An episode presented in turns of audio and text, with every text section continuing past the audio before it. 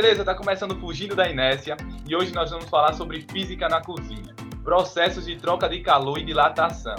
E para falar sobre isso, nós estamos com ela, a garota dos relatórios de Lab 2. Se apresenta aí. Olá, gente, eu sou a Vitória. E também a menina dos artigos, principalmente das considerações finais. Oi, gente, eu sou a Fernanda. E o grande professor Elton Malta Nascimento. Martinha?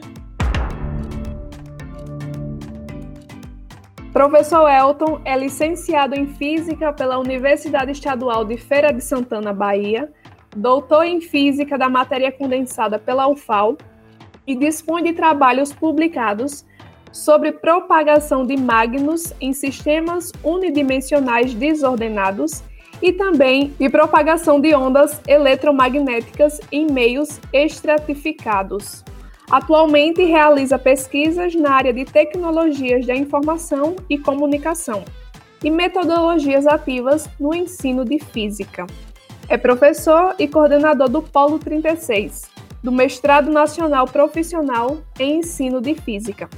É também coordenador do curso de Física Licenciatura EAD e também coordenador de extensão e vice-diretor do Instituto de Física. Seja muito bem-vindo, professor. Uma salva de palmas aí, meu professor.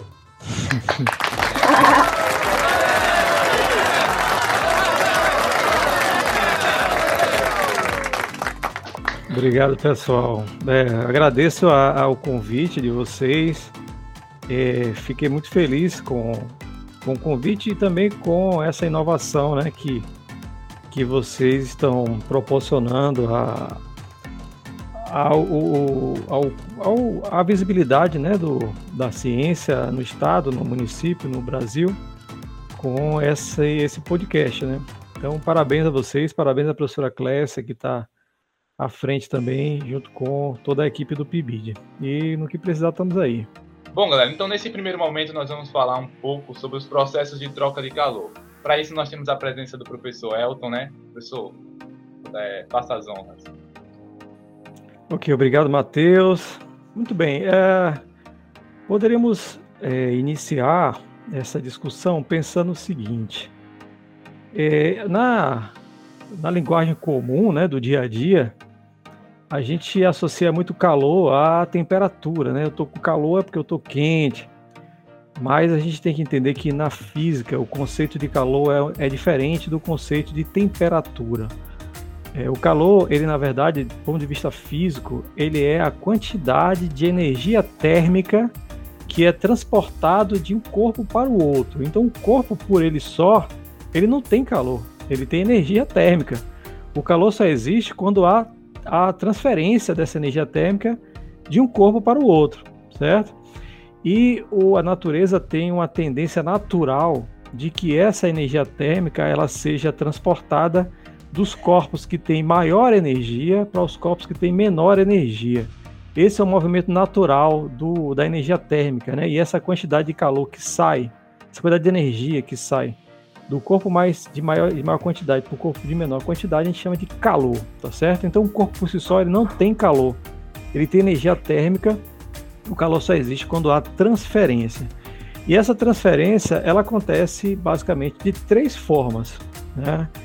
Primeiro, para haver transferência de, de para haver calor, para haver transferência de energia térmica, precisamos que os corpos eles estejam em desequilíbrio térmico ou seja, um tenha mais energia térmica do que o outro. E aí, como é que essa transferência acontece? É, uma das formas mais comuns de ocorrer transferência de, de, de energia térmica é pelo contato. Então, pegamos aí dois objetos que possuem energias térmicas diferentes. E essa energia térmica ela pode ser medida a princípio pela temperatura. A temperatura é, é um indicativo dessa energia térmica.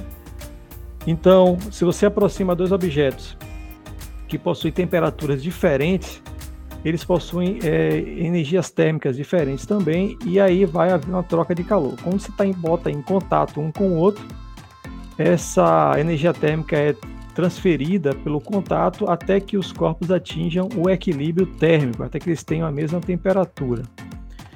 É, uma outra forma de transferir energia térmica, de haver troca de calor, é por, por convecção. A transferência de energia térmica por convecção, ela exige que os objetos eles não precisam estar em contato, né? Até porque se estivessem em contato, a gente teria aí uma transmissão por contato, né? É preciso que, que entre um objeto e o outro exista um fluido. Né? E o que é um fluido? Um fluido é um líquido ou um gás, tá certo? É, o que, que acontece? Um objeto quente ele vai aquecer o fluido que está em volta dele e esse fluido aquecido ele vai dilatar, ele vai ficar com um volume maior, consequentemente ele vai ficar menos denso do que a região em volta dele. E aí esse fluido menos denso ele né, pela questão da hidrostática, né, a gente sabe que um, um objeto menos denso do que o ambiente, ele sofre um empuxo e sobe. Na verdade, ele sempre sofre empuxo, mas o peso acaba sendo menor do que o empuxo e esse objeto sobe.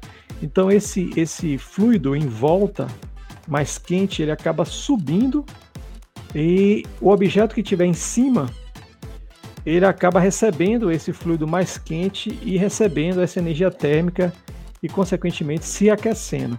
Então é uma transferência de calor que não há contato, né? mas ainda assim a fonte, a origem dessa energia térmica que aqueceu esse objeto veio de um outro objeto. Tá? Esse tipo de transferência é muito comum na atmosfera. A gente tem, por exemplo, o aquecimento da, do solo, que por sua vez esse, esse calor ele sobe e se espalha na atmosfera é, então, a turma que estuda meteorologia, eles trabalham muito com esse tipo de transmissão de calor. O aquecimento, por exemplo, de uma, uma, uma, uma você põe água para ferver na, no fogão, é, ali existe vários tipos de, de transferência de calor, mas a condução por convecção ela acontece também, porque você aquece a parte de baixo da panela e aquele, aquela água que é mais quente, que está embaixo, ela acaba subindo e transferindo calor para as outras regiões do, da, do líquido, né? da água que está fervendo. Então, fora outras, muitos outros, outros exemplos. E o terceiro e último é, modo Professor, de transmissão. Oi. Então, o processo de cozimento de um alimento através do banho-maria seria um processo de troca de calor por convecção. Ou não? É sim, é, é sim, mas existe um porém, que é um, inclusive uma, uma, um porém que existe aí na questão do banho-maria. Tá, então vamos aproveitar que estamos falando sobre convecção e falar essa questão do banho-maria, né? Que foi uma questão interessante, né? É, na turma de mecânica estatística e termodinâmica, lá do mestrado, eu costumo perguntar aos alunos assim: vocês já se perguntaram por que, que a gente não frita ovo com água porque, veja bem, o fogo ele tem uma determinada temperatura que é, de, depende da, da, da, da, cor, né? Você sabe que o fogo, o fogo azul ele é mais quente do que o fogo amarelo. É, existe uma relação direta entre a frequência da radiação que é emitida e a sua temperatura. Inclusive é assim que a gente sabe a temperatura das estrelas, através da análise da, do espectro dela a gente sabe a, a, a, temperatura. Então o fogo ele tem uma temperatura, fogo de cozinha, ele tem uma temperatura fixa. Mas é, quando você frita com óleo, você tem um resultado. Você frita com óleo, você tem um resultado culinário ali. E se você tentar fazer a mesma coisa com água, você não consegue. Né? Não consegue. Não sei, aí eu, eu levanto essa questão para os alunos, peço para eles pensarem a respeito disso. E a resposta está muito a ver com a história do banho-maria. Porque a água, ela tem uma temperatura máxima que ela se mantém no estado líquido. A partir dali ela evapora, que é 100 graus Celsius. E o óleo de cozinha, eu não sei qual é o valor dessa temperatura, mas certamente é muito acima dos 100 graus Celsius. Então, quando você coloca uma coisa para fritar no óleo, você está é, submetendo aquele alimento a uma temperatura absurdamente alta. E coisa que a água não chega nisso. Então, quando você bota, por exemplo, quando eu era criança, a gente fazia, minha mãe fazia ou é, chocolate para vender. A gente comprava as barras de chocolate, derretia no banho-maria. Ficou muito na minha cabeça agora do banho-maria, porque a gente derretia chocolate no banho-maria. Não sei se vocês conhecem essa, essa receita. A gente derretia no banho-maria para poder, com chocolate derretido, né? A gente colocava na, na, bandeja, aquelas bandejas de plástico transparente, que tinha um formato lá dos bonequinhos, para poder chamar a atenção, né? E colocava um palitinho para prender a, o, o chocolate. E aí o que, acontece? O banho-maria, como é. Como é bom, para quem não sabe o que é banho-maria, a gente está falando aqui, pode ser que alguém não saiba, né? Cozinhar no banho-maria significa você colocar um objeto, por exemplo, uma barra de chocolate, dentro de uma panela, essa panela pequena, né, dentro de outra panela com água. E aí você ferve a água, e aí, como foi dito aqui pela nossa colega, é, o calor da panela, calor do fogo é transmitido para a panela por convecção, pela água fervendo. Então sai de baixo e sobe por convecção, então aquece a panela menor que está dentro. E aí essa panela menor acaba fazendo o cozimento em banho-maria do chocolate, no caso ali. Só que como a água nunca chega a, a mais de 100 graus, então a gente tem certeza que a gente vai derreter aquele chocolate a uma temperatura que não vai causar nenhum danificar a estrutura do chocolate. Né? Porque se vocês tentarem fazer derreter chocolate direto no fogo, o chocolate ele não sei, ele, ele, ele acontece outros outros outros fenômenos meio que queima, que, né? Que queima, Isso, exatamente. Queima e não derrete. Ele queima, exatamente, ele fica queimado. Então a, a questão do banho-maria é essa, é a temperatura que se atinge, que é uma temperatura mais controlada do que se você tentar é, cozinhar direto no fogo, entendeu? Porque a temperatura do fogo ela é muito alta. Perfeito, professor, muito obrigada. Mas voltando à questão da, da, transmissão, né? Então falamos de duas formas. Transmissão por contato, que é a mais comum, quando você abraça um amigo, né? Nesse tempo de pandemia a gente não está podendo muito fazer isso, mas quando você abraça um amigo, você sente o calor do abraço, aquela história do calor do abraço, é justamente é, a transferência de energia térmica por contato. Então é uma forma muito comum de você aquecer um objeto, ou você resfriar um objeto também. Às vezes você está com a, a, um copo cheio de café quente. Aqui no Nordeste não, não faz muito isso não, mas em locais muito frios é muito comum a gente, a gente pegar um café quente e com a mão, né, a, a, abraçar o copo inteiro com a palma da mão, com o intuito de se aquecer com aquele calor. E aí é, é um outro exemplo muito claro de condução por contato. E essa condução, do, eu vou até voltar um pouco sobre essa questão do contato. O, a condução de contato, ela, ela, a quantidade de energia térmica que é transferida depende de basicamente de duas coisas: da diferença de energia, da diferença de temperatura, né? Quanto maior for a diferença de temperatura entre os corpos, mais energia térmica é transferida. Então, se você está pegando um objeto muito quente e botando em contato com um objeto muito frio, a quantidade de energia térmica naquela transferência é muito alta, né? E esse fluxo intenso de energia térmica, ela provoca uma coisa que a gente conhece muito bem, chama-se queimadura. queimadura, ela é, no fim das contas, um fluxo intenso de energia térmica, porque você está aproximando uma coisa muito quente de uma coisa muito fria. E, aí, acreditem, galera, a queimadura, ela existe nos dois sentidos. Tanto você se queima por pegar uma coisa muito quente, como você se queima por pegar uma coisa muito fria, né? A gente não se queima muito com coisa fria, porque não é comum a gente estar tá pegando coisas frias demais, coisas que tenham menos, menos 30 graus, por exemplo. Pense comigo, né? A gente normalmente é, é, a gente se queima perto do fogo. O fogo está uma temperatura, não lembro agora qual é o valor da temperatura do fogo, mas sei que é muito mais do que 100 graus. Nosso corpo está a 36 normalmente. Então você se queima com uma diferença de temperatura aí de na ordem de 70 graus Celsius. Para fazer a mesma coisa no frio, você teria que ter uma coisa aí na ordem dos 50 negativo, né? 60 negativos, 40 negativos. A gente não tem muito isso. Então não é muito comum se queimar com coisa fria, mas é possível também, tá? Então depende da diferença de, temperatura entre os dois corpos e depende da área de contato. Né? Quanto maior for a área de contato, maior a quantidade de calor também que é transferido. Por isso que é muito você abraça uma pessoa grande, você vai transferir mais calor do que você abraçar uma pessoa muito pequenininha. E, bom, isso é a questão da transferência de calor por, por, contato, né? A transferência de, e também depende do, do tipo de material que está sendo usado ali para transferência de calor. Tem até uma dica que eu vou passar para vocês, eu falo isso sempre nas minhas, nas minhas aulas de, de termodinâmica, né? Quando a gente for, vocês forem preparar um bolo, e é muito comum a gente terminar de preparar o bolo, tá aquele grupo já esperando aquele bolo sair do fogo para comer. Só que ninguém come um bolo imediatamente depois que ele sai do fogo, porque ele está muito quente.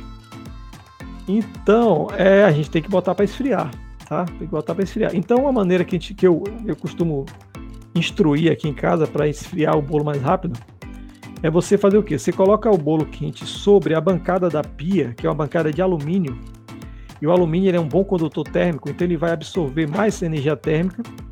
E depois de um tempo, que aquilo aí que vai acontecer? A bancada de alumínio vai se aquecer e quando ela vai se aquecendo, ela vai diminuindo a diferença de temperatura com a parte de baixo da, da bandeja lá, né? Da bandeja do, do, do bolo.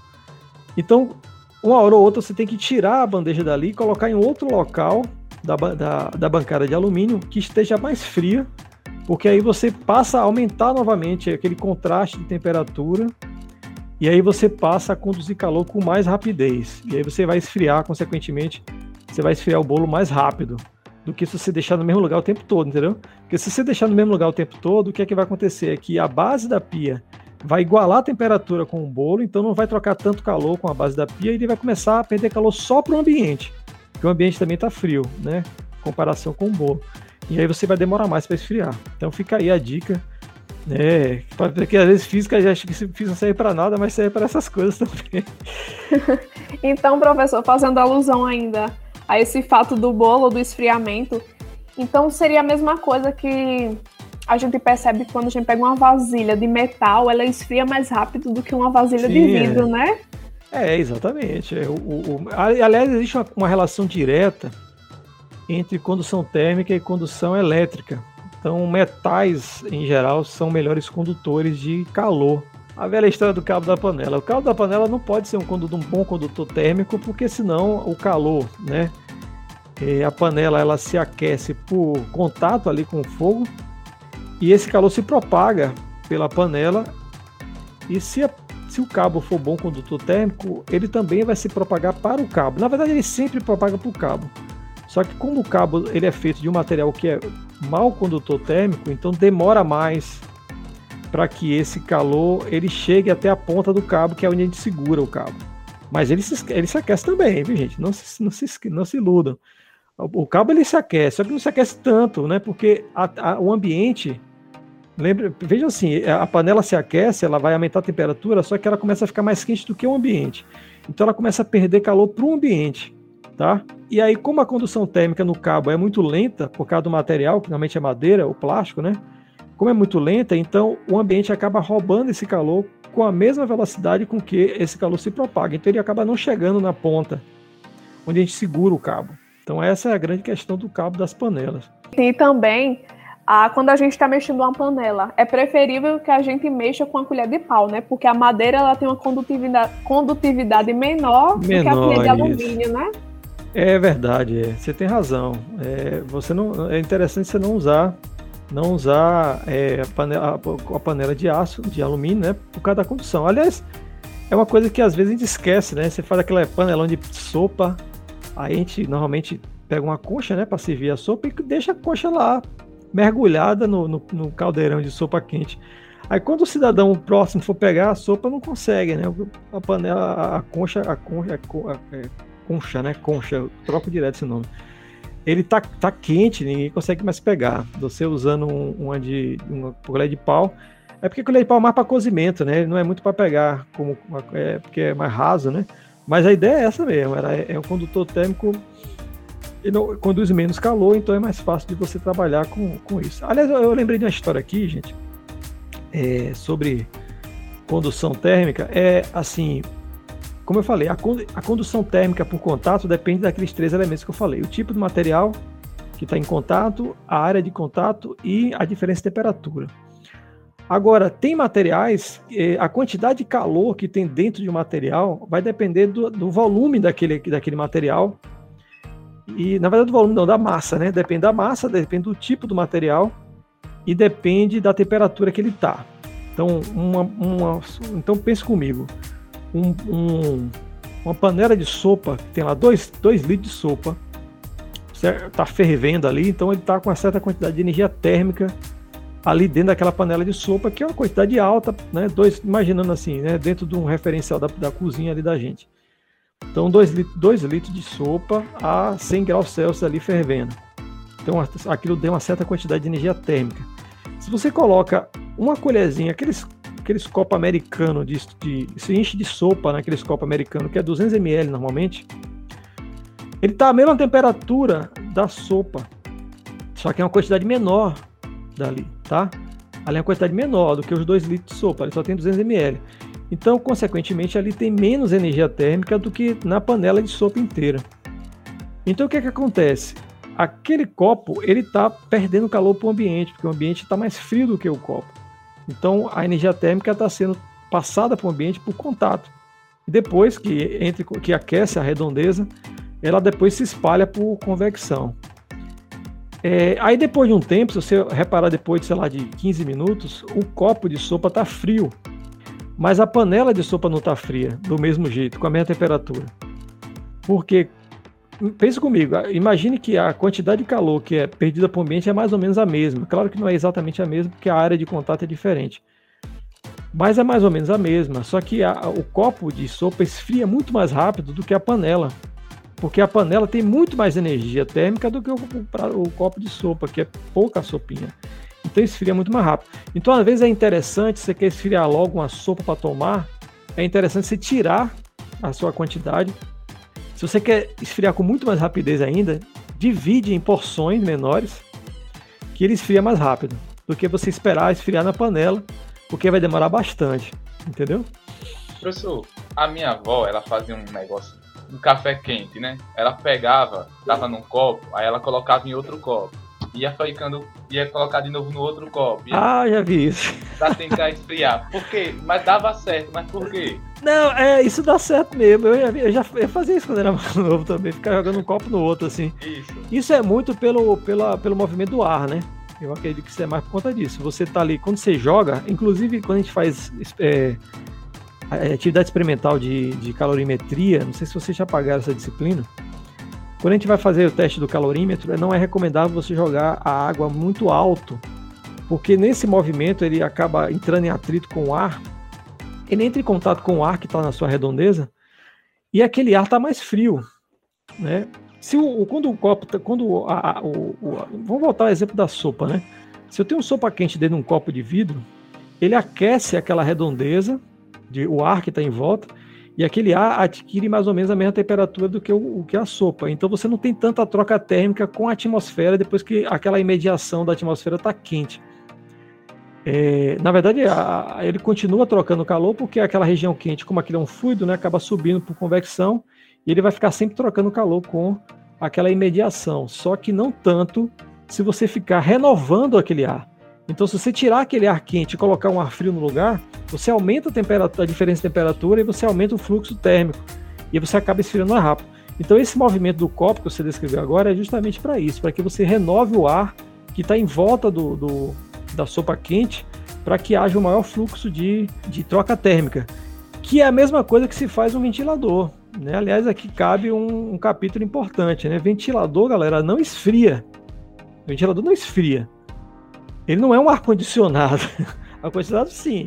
Ele retira. O ar-condicionado ele faz o, o, oposto da natureza, né? A natureza ela tende a transferir, transferir calor do mais quente para o mais frio. O ar-condicionado faz o contrário, ele transfere calor. Ele transfere calor, ele tira calor do que está frio e joga no que está quente. Certo? É isso que o ar-condicionado faz. E o ventilador não faz isso. O que o ventilador faz é a renovação do ar. Renovação assim, ele tira o ar que está na imediação nossa, que está um pouco mais quente, né, do que a redondeza e coloca um ar um pouco mais frio. Só que é aquela coisa, se você tem um ambiente fechado, você promove essa renovação constantemente, uma hora é, todo o ambiente foi aquecido pela sua própria temperatura, e aí o ambiente inteiro fica quente. Então talvez seja interessante você ligar o, o ventilador é, de uma maneira que você retire ar de um outro ambiente e jogue ali dentro. Isso mantém a temperatura um pouco mais, mais amena. Eu até pensei uma época, eu estava comentando até com a turma da professora Clécia uma vez, que acho que o um, um sistema de refrigeração que seria interessante para uma casa, para um, um quarto, que não quisesse usar ar-condicionado, por exemplo, seria pegar um ventilador, colocar na, na, na janela do ar-condicionado, né, que normalmente as casas e os apartamentos têm uma janela para botar ar-condicionado de janela, que é aberto aquilo ali. Então põe o ventilador ali, porque o ventilador ele vai tirar o ar que vem de fora da casa para dentro do ambiente. E aí dessa forma ele sempre vai estar tá jogando ar na temperatura ambiente, que no caso à noite normalmente é a temperatura mais baixa, né? E, e dependendo da cidade é bota baixa nisso, né? Dependendo da cidade à noite é bastante frio. E aí você não tem esse perigo de você estar tá dormindo num quarto fechado com o ventilador ali é, sempre usando o mesmo ar, que vai, uma hora vai acabar aquecendo. Sem contar que o próprio ventilador, ele também esquenta, né? Ele é um motor, o motor tem perda. Então ele acaba aquecendo o ambiente também. Entendeu?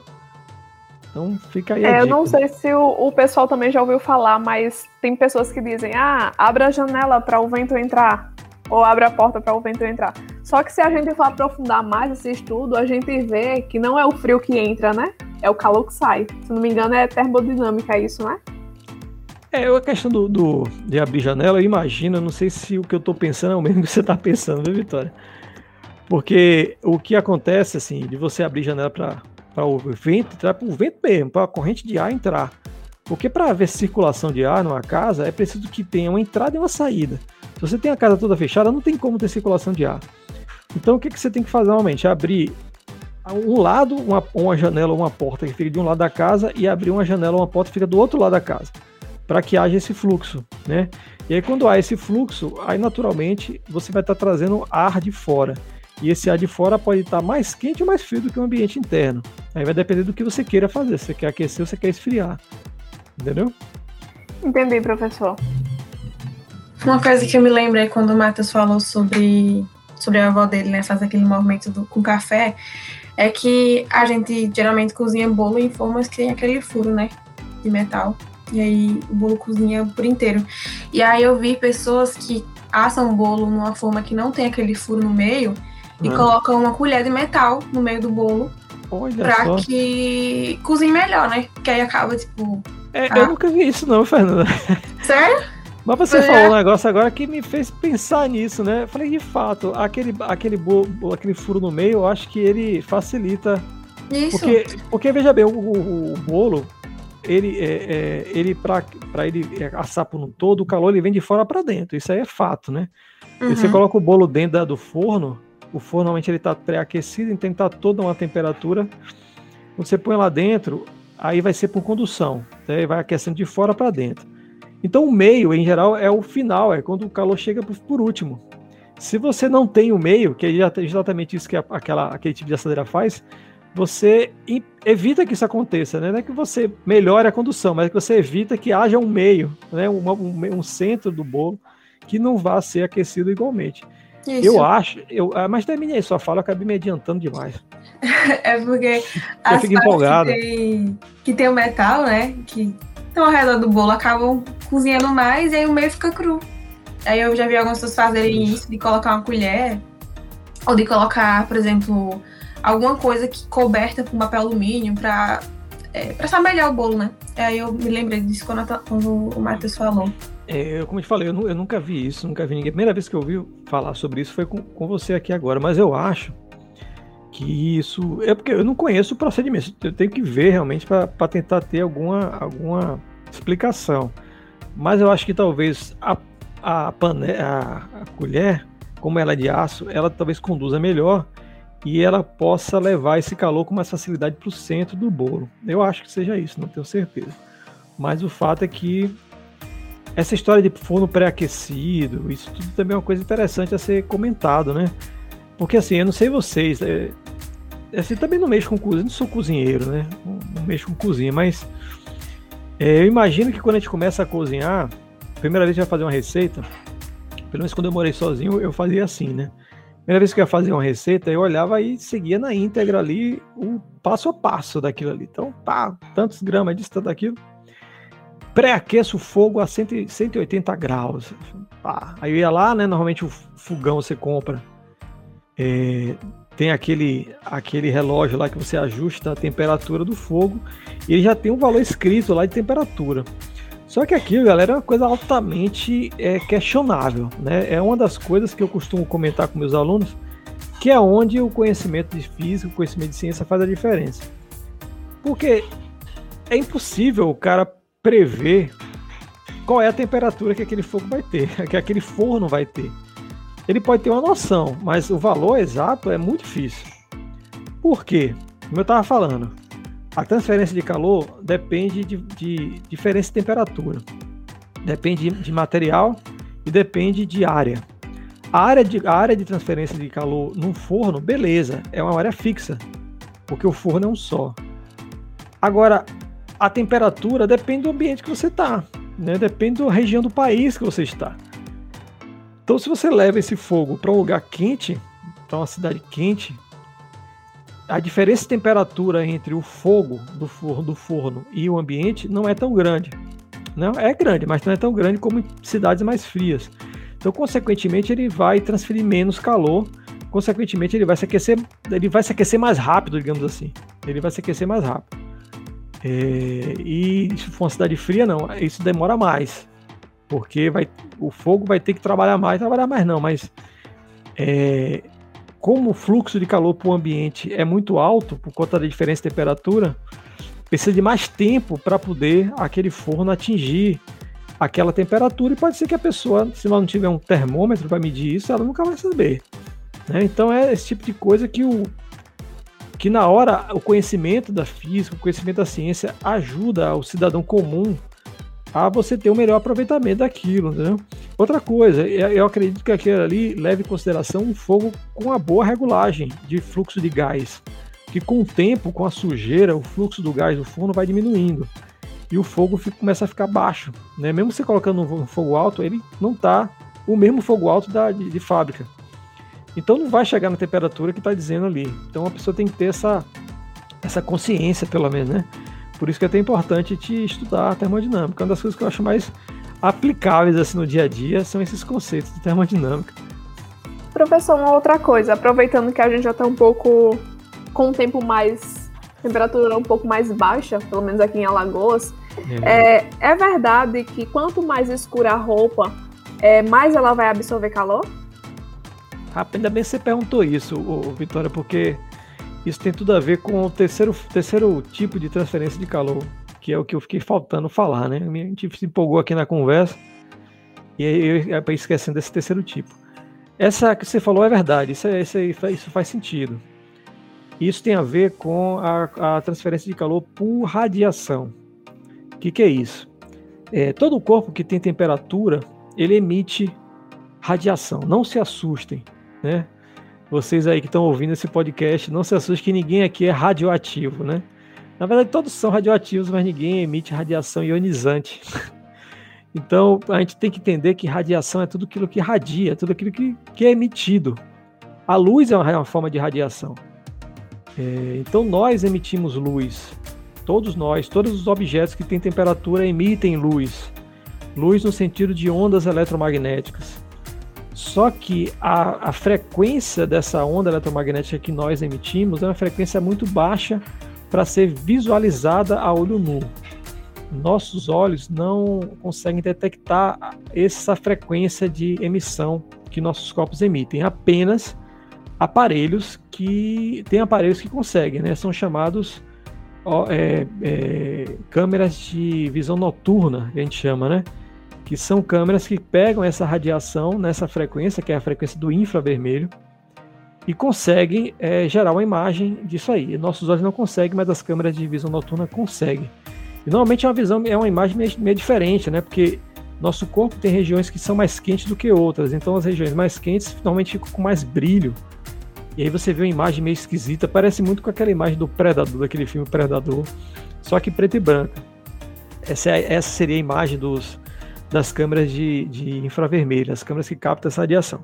Então vamos lá, todo objeto ele emite temperatura, tá? Ele emite radiação, desculpa. Todo objeto que tem temperatura emite radiação. E quanto maior for a temperatura, maior é a frequência dessa radiação, maior a frequência dessa onda eletromagnética que nós emitimos.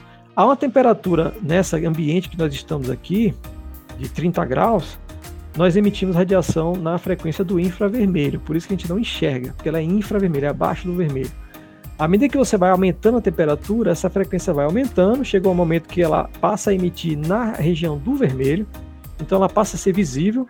Nesse momento, quando o objeto ele está a essa temperatura, ele passa a ficar incandescente, certo? Então, filamento de tungstênio, por exemplo, se você quebrar o vidro, não precisa nem quebrar o vidro, né? Mas se você observar, e chegou a hora que ele começa a emitir, porque ele já chegou a uma temperatura que já emite na região do vermelho. Se você aumentar ainda mais a temperatura, ele passa a emitir nas outras, nas outras cores do espectro do visível. E a, a temperatura mais quente que a gente enxerga no visível é o violeta.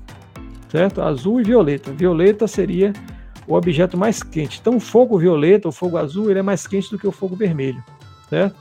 É por isso que a gente, é, a gente diagnostica fogão que não esteja fazendo a combustão correta do, do gás, do GLP, quando a chama fica muito amarelada.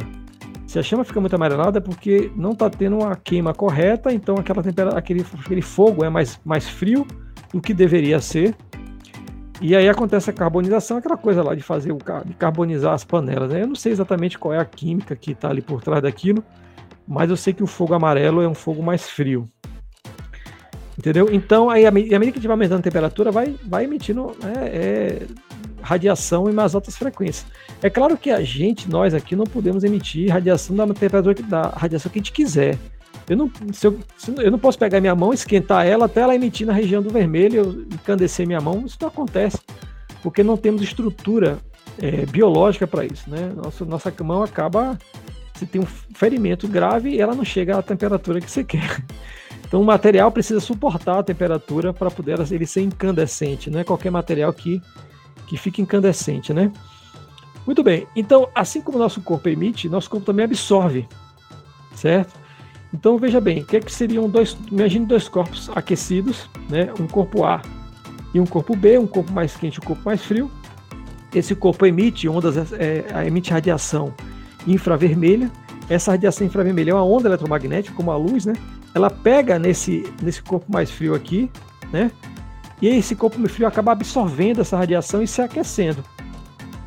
É, então, a absorção da, das, da radiação ela é, ela é um tipo de transmissão de calor, que, aliás, é a maneira com a qual nós nos aquecemos pelo Sol. O Sol não tá, não existe matéria entre a Terra e o Sol para gerar uma, uma para gerar uma condução por, radia, por convecção. É, não existe matéria para também gerar uma, um contato, né? A, o Sol aquece o planeta Terra por radiação. Então, o, a, a, onda eletromagnética é emitida pelo Sol, quando ela chega aqui na Terra, ela bate no nosso corpo, bate nos objetos, e os objetos absorvem essa temperatura, né? Como, nosso, como a Terra está mais fria do que o Sol, a gente acaba absorvendo e se aquecendo por ele. Agora, notem uma coisa interessante: nós nos aquecemos com a radiação do Sol, e por fato de nós estarmos quentes, nós também emitimos radiação. Então, nosso corpo atinge o equilíbrio térmico a partir desse balanceamento entre a quantidade de energia que a gente absorve do Sol com a quantidade de energia que a gente emite, certo? Isso chega no equilíbrio, é, no equilíbrio termodinâmico. E, então, quanto é, aí sobre a questão da pergunta, né? Se você tem uma, se tem por exemplo uma caneca branca e uma, e um, uma bota uma camisa, né? Vamos fazer com camisa. Uma vez eu fiz essa experiência numa numa turma de estágio que eu estava ministrando na minha graduação. Eu peguei dois termômetros, né?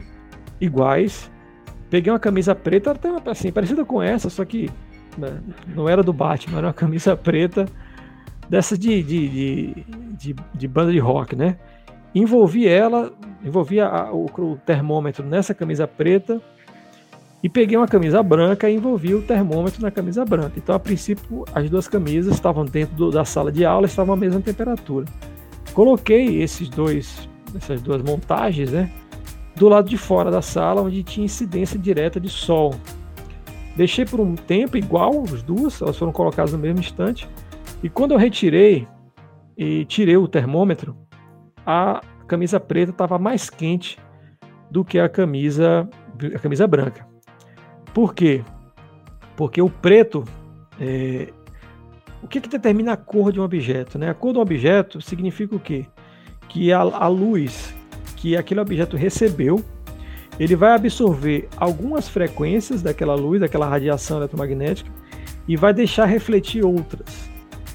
É, nossos olhos interpretam a frequência da onda eletromagnética, da radiação, como cores. Então, cor, galera, é uma resposta do nosso cérebro a frequência de uma onda eletromagnética. Você... Engraçado que isso é uma discussão filosófica, porque você pensar bem, cores é uma coisa que não existe na natureza. As cores existem na mente da gente. Na natureza não existe cor, né? Foi o nosso cérebro que criou isso. Então, se você olha uma coisa vermelha, é porque o nosso cérebro, nosso olho, recebeu uma radiação que tem uma frequência que, interpretada pelo cérebro, é a, a cor vermelha. Então, se você tem um objeto aqui, por exemplo, essa, essa garrafa aqui é amarela, significa que a luz do sol que está vindo aqui pela janela, ela bate na minha garrafa aqui, a garrafa absorve várias dessas frequências e reflete parte delas. A parte da, da, da radiação que é refletida, ela tem é, a cor amarela, entendeu? Então, as cores são formadas dessa forma. Então, o preto, ele é exatamente quando todas as cores, todas as frequências são absorvidas e nenhuma delas é, é refletida. Então, a camisa preta, ela vai absorver todas as radiações e não vai refletir nenhuma, então, consequentemente, aquela radiação é absorvida vira calor, porque não tem como a energia ser perdida, né? Enquanto que uma camisa branca, o branco é o quê? O branco é a composição de todas as cores. Uma coisa branca é aquilo que é aquele objeto que não absorve quase nada, ele reflete quase tudo. Consequentemente, ele vai absorver menos radiação e vai se aquecer menos. Né? E eu acho que é, é mais ou menos por aí a questão que você levantou aí. Professor. Oi. É, então cada um vê uma cor diferente. É? Rapaz, olha, é, na verdade, como o cérebro humano é, é o mesmo, a gente acredita que todo mundo vê a mesma cor. Mas eu não tenho como estar no seu, no seu cérebro para poder comparar ainda, né? Mas existem, existem estudos, é, existe um diagrama chamado diagrama CIE, diagrama cromático CIE, que é um estudo experimental em que os caras é, comparam tonalidades de cores para ver como é que o, qual é a, a cor que o cérebro interpreta para cada frequência. E aí, para o um ser humano, é mais ou menos o mesmo. Então, a cor que eu enxergo para uma frequência é a mesma que você enxerga. Né? Isso foi provado por esse experimento. Pode ser que o experimento esteja errado. Mas a princípio sim. Mas um animal não enxerga as mesmas coisas que a gente enxerga. Isso é certeza. Se você joga uma luz, uma luz amarela e a gente enxerga amarelo, o animal não enxerga a mesma cor. É como eu te falei, isso é interpretação do cérebro. Se o nosso cérebro, de uma hora mais de conversa um apocalipse aí, e o nosso cérebro mudasse de estrutura e a gente passasse a trocar as cores, o mundo seria outro. Outro assim, o mundo seria o mesmo. Só que para a gente seria outro mundo, né? Porque o nosso cérebro é que é o interpretador da, do, da realidade. Mas esse, esse, discurso é muito muito viajante, né? Vamos passar, vamos deixar isso para outro, para outro podcast. Então, galera, esse foi o Fugindo da Inércia. A todos muito obrigado, ative aí as notificações, deixe o seu gostei. E nós vamos ter uma continuação do, desse episódio aí com o professor Elton Malta no, no próximo, né? Então aguardem.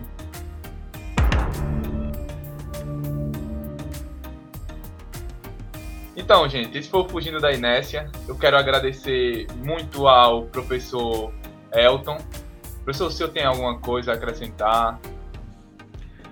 Não, é, é só agradecer mais uma vez o convite de vocês, né? Dar os parabéns pela iniciativa de estar tá fazendo esse podcast. Espero que esse projeto ele, ele ainda perpetue por muito, muito tempo, né? E que.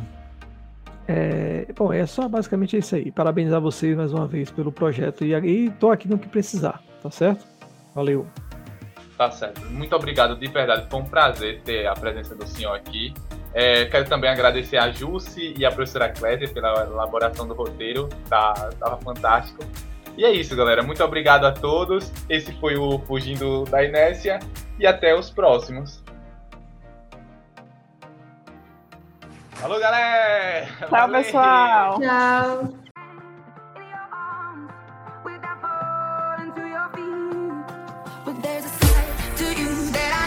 never